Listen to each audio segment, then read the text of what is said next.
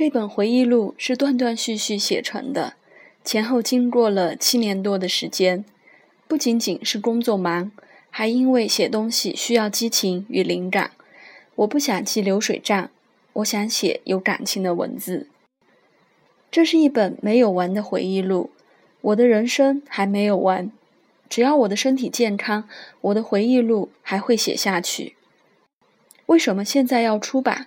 是因为我把这些文章在金环环金帆沙龙网上发表后，引起许多读者的关注和转载，有的读者还干脆为我印出了纸质版。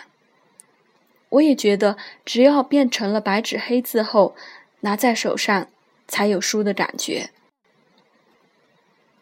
回想起来，学中医四十多年，我是一脚高一脚低的走过来的，也是顶风冒雨冲出来的。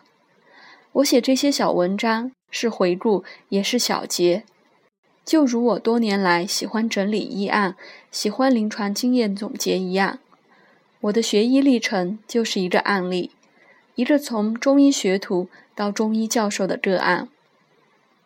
可能是出于职业的习惯，我也是为了让更多的年轻学子们读一读，看看这位中医老人是怎么走过来的。我失败的教训。我成功的经验可能对他们的学习有所启发和帮助。我还要说一下，我是没有经过正规学校教育的中医。那个年代，我们这一代人也无法得到良好的教育。如果说我属于成功者，那这种成功可能归结于我有独立的思维方式，我喜欢自由飞翔。当然，我的学医经历注定了我有野种的基因。后来虽然进入高校，但也一直处在时髦中医的边缘。我庆幸命运的如此安排，让我看到了教科书以外的世界，寻觅到了中医学中的瑰宝——经方。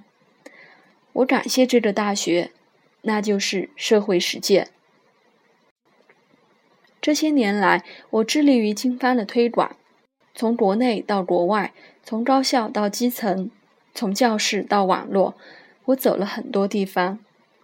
每到一个地方，我都在呼吁大家关注经方，应用经方。我钦佩当年楚国的卞和，捧着一块石头，任凭双脚被剁，双眼泪尽泣血，仍然。坚持推荐这块含有璞玉的石头，这是何等的勇气和毅力！我是幸运的，推广经方遇到的困难微乎其微。